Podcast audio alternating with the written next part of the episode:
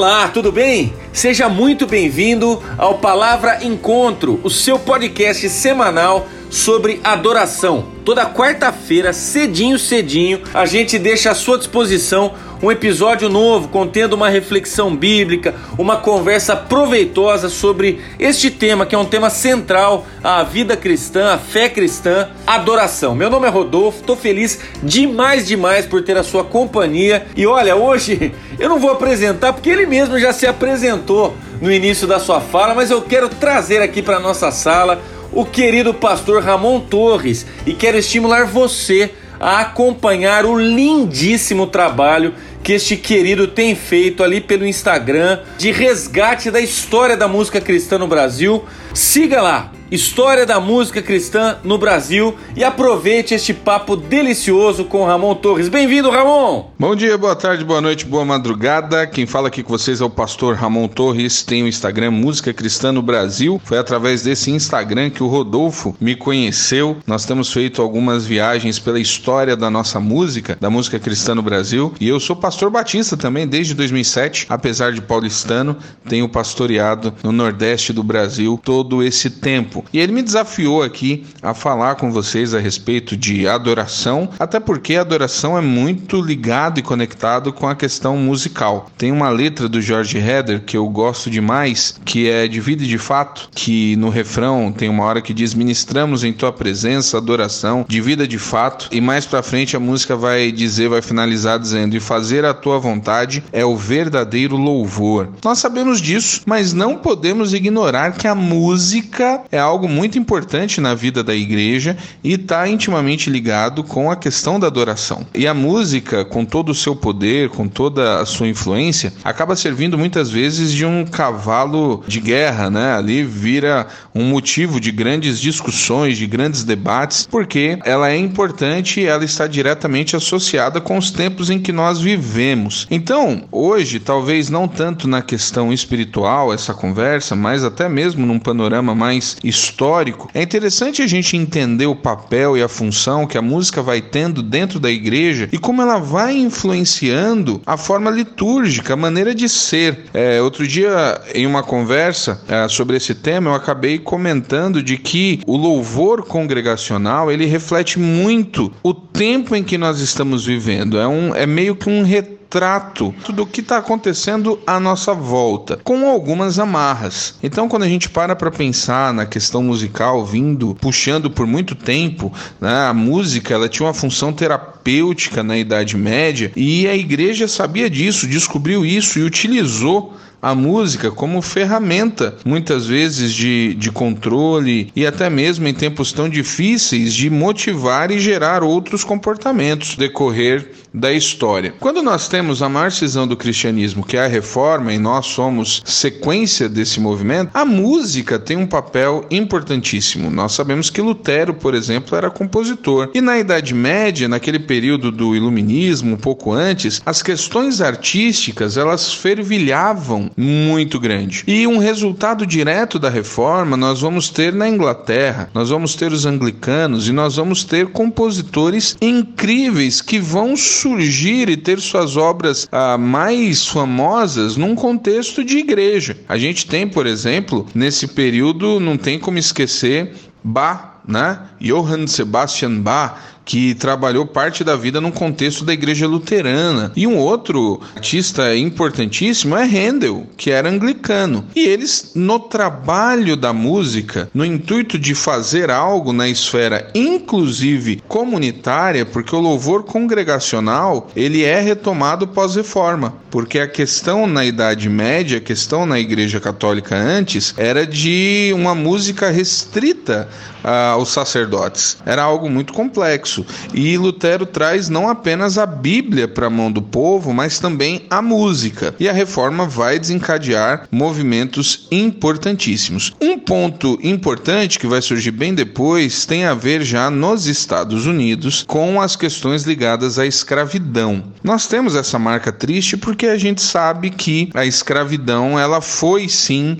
utilizada e foi aceita por grande parte da igreja, tanto ah, nos Estados Unidos quanto no Brasil, de uma maneira diferente, porque o Brasil ele foi catequizado no contexto católico e aqui os jesuítas eles eram coniventes com essa prática, mas a música se tornou um estilo, uma maneira de fuga. E ela foi desenvolver e gerar novos hinos. Então, nos Estados Unidos, nós ganhamos os spiritual songs, ou os negro spiritual, que era toda aquela mistura musical de sentimentos que os negros, é, em contato com outras culturas além da sua, iam fervilhando e ressignificando muitos temas. Então, na escravidão americana, temas bíblicos se tornaram refúgio. Então, nós temos hinos falando muito da terra prometida, das conquistas, da escravidão.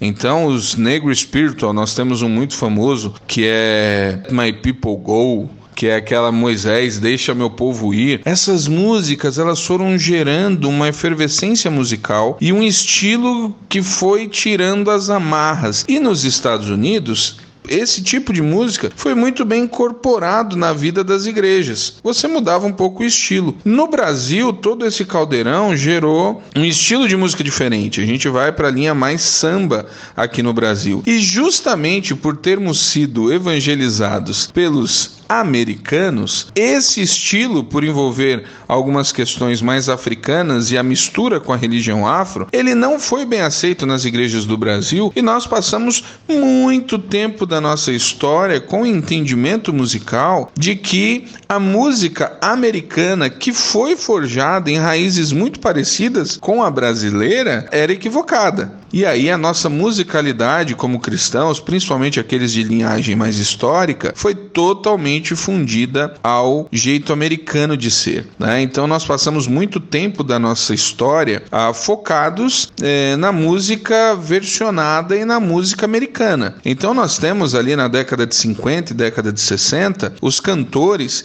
e o canto congregacional nesse período era basicamente nos inários. Isso moldou a mente de muitos. Então nós temos aí Luiz de Carvalho, Edgar Martins, Feliciana Amaral, cantores que traziam exclusivamente um estilo uh, mais lírico e americanizado de cantar. Nós vamos ter um grande marco na nossa história no final dos anos 60, com o surgimento de Vencedores por Cristo, ironicamente fundado por um americano, um jeito mais brasileiro. Então, isso vai resultar no final dos anos 70 com o primeiro disco de música 100% nacional, composições brasileiras, o de Vento em Popa. E aí o que é interessante observar? Isso vai mudar não só vencedores, mas esse pensamento mais brasileiro, ele vai moldar o jeito das igrejas cantarem. Vencedores é um exemplo curioso porque eles tinham muita música brasileira, mas quando a gente pega ali o, o a série Louvor 1, Louvor 1, são versões. A igreja vai se misturando, a igreja vai começando a ver algo diferente na sua musicalidade, na sua brasilidade. Na década de 80 nós temos então esse período onde quase as coisas ah, de fato se desamarram, mas nos anos 90 nós temos o louvor comunitário ressurgindo, as comunidades vão surgir e aí nós temos, ah, não voltamos ao patamar dos hinos, mas nós temos um jeito ali de cantar diferente que tem muito a ver com o que está acontecendo no início dos anos 90, os movimentos de mudança na política brasileira, na política social e econômica, e isso passa para dentro da igreja. Nós vamos ter, no início dos anos 90, muita música focada no Brasil, na restauração do Brasil e as igrejas cantando. Né? Eu lembro de um cântico que muito famoso que era Deus, sara esta nação, né? as igrejas cantavam e tal. Então isso vai acontecer e a música vai sempre envolvendo a nossa trajetória. Por que, que eu estou falando isso tudo? Porque às vezes a gente entra num cavalo de guerra com ritmo e estilo e o que conta não é isso na questão da adoração, mas no contexto em que estamos vivendo. Hoje nós temos, voltamos para o patamar do louvor congregacional, extremamente influenciado na música americana, mas isso não significa que esse jeito de cantar está errado ou não, mas talvez seja um tempo de voltarmos novamente o olhar a musicalidade uh, mais brasileira, a um jeito de cantar próprio do que de fato termos aí um estilo calcado na música britânica, na música americana novamente. Então, o que conta não é o ritmo, não é o estilo. Nós, como líderes, precisamos ser sensíveis ao que a nossa comunidade, ao jeito de ser da nossa comunidade. E o principal é encontrarmos uma maneira de adorarmos ao Senhor de maneira confortável no que diz respeito ao estilo.